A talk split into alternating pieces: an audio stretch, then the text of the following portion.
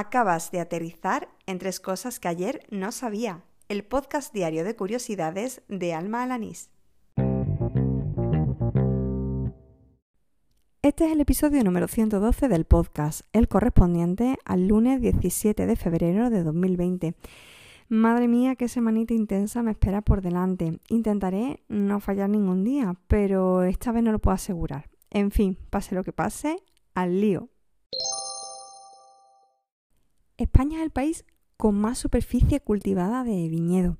En concreto suma 953.000 hectáreas, que viene a ser un 13% de la superficie total de viñedo de todo el mundo. También es el país que más vino exporta, con cerca de 20 millones de hectolitros en el año 2018, porque no hay datos del año pasado, por encima de Italia y de Francia.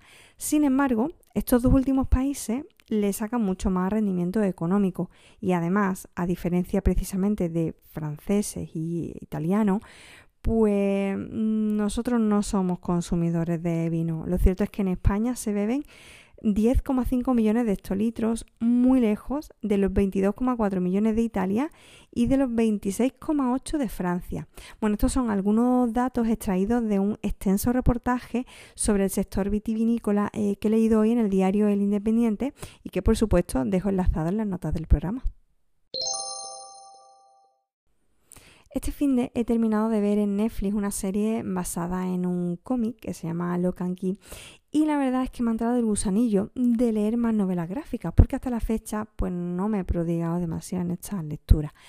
Pero quiero hacerlo en digital, en, el iPad, mm, por una razón y es que mi hipermetropía pues me pone muy difícil leer la letra pequeña de los cómics impresos y bueno, ya lo pasé fatal cuando leí Watchmen y fue hace un par de años, así que ahora pues muchísimo peor.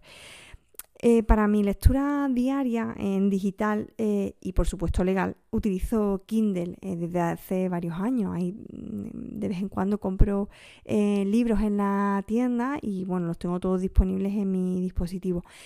Pero la verdad es que no sabía muy bien cómo hacerlo en el caso de las novelas gráficas.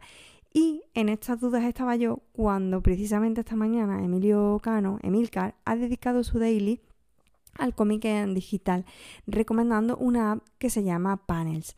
No he tenido la oportunidad eh, de probarla en profundidad, porque claro, ha sido a lo largo del día de hoy, pero lo poco que la he visto me parece muy sencilla y muy intuitiva.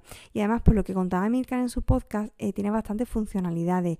Eh, incluso la versión premium, porque mm, esta aplicación es gratuita, pero tiene versión freemium, o sea, puedes pagar por tener más funcionalidades pues no es nada cara. Mm, por lo pronto le voy a dar una oportunidad, pero ahora el siguiente paso es encontrar tiendas de cómics digitales pues, que sean compatibles con la app. ¿Conoces alguna? La newsletter de hoy de Oriol Farré no ha decepcionado para nada. Como cada quincena viene llena de enlaces y de contenido súper útil. Bueno, aunque yo con lo que me he quedado hoy ha sido con una web que quizás no sea tan útil, pero me ha resultado muy curiosa, eh, porque es sobre ilusiones ópticas. No sé si a ti te llamarán tanto la atención como a mí, pero bueno, te la dejo en las notas del programa por si quieres echarle un ojo, nunca mejor dicho. Ah, y dejo también el enlace eh, para que puedas suscribirte a la newsletter de Oriol, eh, porque la verdad es que no te va a decepcionar. Y así termina el episodio número 112 de Tres Cosas que ayer no sabía, el del lunes 17 de febrero de 2020. Gracias por seguirme, por oír diaria, semanalmente o como tú prefieras estos episodios. Y gracias también si eres una de las personas que ha dejado alguna valoración, review o comentario en las distintas plataformas de podcasting, sobre todo en iVoox y en Apple Podcast. Por cierto, esta, esta semana que acaba de comenzar será la última en la que tenga sorteo. Eh, te recuerdo que estos dos últimos viernes he sorteado un pack de tres AdPil, esos vinilos adhesivos para eh, personalizar el cargador de tu móvil y este viernes 21 de febrero realizaré el último sorteo. En el anterior sorteo le tocó a Laura Molina y si tú quieres participar lo único que tienes que hacer pues es enseñarme algo, mandarme alguna curiosidad, algún recurso, alguna web, aplicación, eh, algo que no solo me ayuda a aprender, sino también eh, de algo de contenido para este podcast diario. Lo puedes hacer a través de un par de vías, eh, a través de Twitter o a través del sistema de mensajería Telegram. En ambos sitios me encuentras por mi usuario arroba almajefi.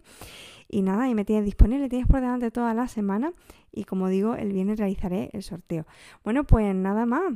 Hasta aquí todo por hoy y ala, con Dios.